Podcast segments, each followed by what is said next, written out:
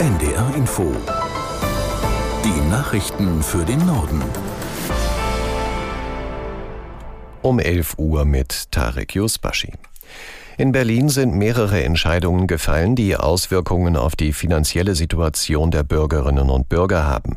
Während der Bundestag die Preisdeckelung für Gas und Strom bis Ende März verlängert hat, will die Ampelkoalition den Mehrwertsteuersatz für Speisen in der Gastronomie schon zu Beginn des kommenden Jahres wieder anheben. Die Regierung hatte während der Corona-Pandemie beschlossen, dass der Steuersatz von 19 auf 7 Prozent gesenkt wird. Doch damit ist es nun wohl wieder vorbei. Unser Hauptstadtkorrespondent Tim Assmann berichtet, was das konkret bedeutet. Ja, schlechte Nachrichten für Wirte und, so ist zu befürchten, wohl auch für deren Kunden. Die Mehrwertsteuer auf Speisen in Restaurants und Cafés, sie geht nun also doch wieder hoch von 7 auf 19 Prozent. Das ist das, was wir hören aus Koalitionskreisen. Die Branche hatte ja gefordert, dass es beim gesenkten Mehrwertsteuersatz bleibt. Und dafür gab es in der Ampelkoalition durchaus auch Sympathien. Aber nach dem Urteil des Verfassungsgerichts in dieser Woche zum Haushalt wird nun gespart und die Gastromehrwertsteuer zum 1. Januar wieder angehoben.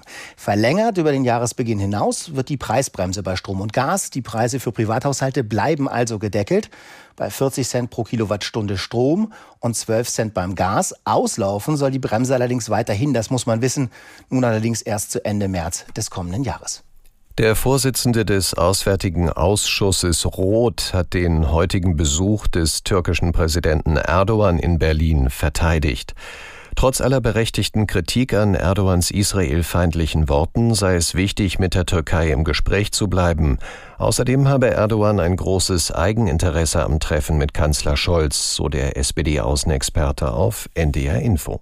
Wirtschaftlich steht der Türkei das Wasser bis zum Hals. Er braucht dringend Investitionen aus Europa und aus Deutschland. Wie sollen die kommen? Er will die Visaliberalisierung für die Türkei. Er äh, will mehr Geld, er will eine Annäherung an die EU, weil für ihn die EU weiterhin auch ein großer, attraktiver Markt ist.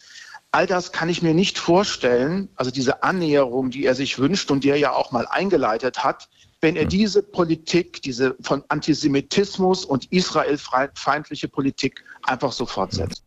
Der Vorsitzende des Auswärtigen Ausschusses Roth von der SPD auf NDR Info. Erdogans Besuch in Deutschland ist umstritten. Unter anderem hatte er die Hamas als Befreiungsorganisation und Israel als Terrorstaat bezeichnet. Israels Militär hat in der Nähe des Shifa-Krankenhauses im Gazastreifen nach eigenen Angaben eine weitere Hamas-Geisel tot geborgen.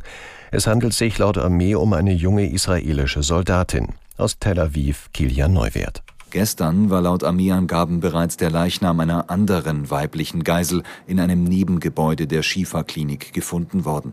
Die beiden Frauen seien am 7. Oktober von Terroristen nach Gaza verschleppt worden, heißt es. Beobachter erwarten unterdessen, dass die israelische Armee auch in den Süden des Gazastreifens vorrückt. Menschen wurden aufgefordert, bestimmte Bereiche im Raum Khan Yunis zu räumen. Viele Menschen dort sind verzweifelt, wie die ARD aus örtlichen Quellen erfahren hat. Abschleppfirmen dürfen für abtransportierte Autos nicht ohne weiteres unbegrenzt Standgebühren kassieren. Nach einem Urteil des Bundesgerichtshofs ist entscheidend, wann der Halter die Herausgabe seines Fahrzeugs fordert. Nur wenn sich der Besitzer weigere, die bis dahin entstandenen Abschleppkosten zu zahlen, dürften die Verwahrkosten steigen.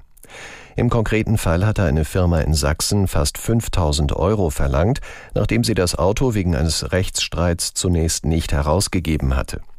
Das Dresdner Oberlandesgericht hatte dem Unternehmen allerdings nur 75 Euro zugesprochen. Das bestätigte nun der BGH. Autofahrer, die am Wochenende durch den Hamburger Elbtunnel fahren wollen, müssen mehr Zeit einplanen und sich eine andere Route aussuchen. Der Tunnel ist von heute Abend ab 22 bis Montagmorgen 5 Uhr komplett gesperrt, weil wieder gebaut wird. In der Zeit kann die A7 auch zwischen den Anschlussstellen Heimfeld und Volkspark in beiden Richtungen nicht genutzt werden. Nach Angaben der Autobahn GmbH Nord soll während der Sperrung unter anderem der Bau des Lärmschutztunnels Altona ein gutes Stück vorankommen. Das waren die Nachrichten.